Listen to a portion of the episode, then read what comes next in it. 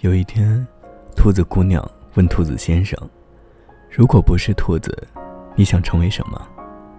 兔子先生说：“都可以啊。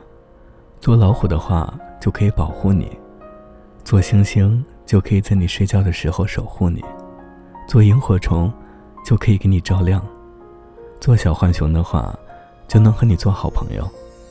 但是，我最想做的还是兔子，因为你也是兔子。”只有兔子和兔子在一起，才能一起的啃胡萝卜。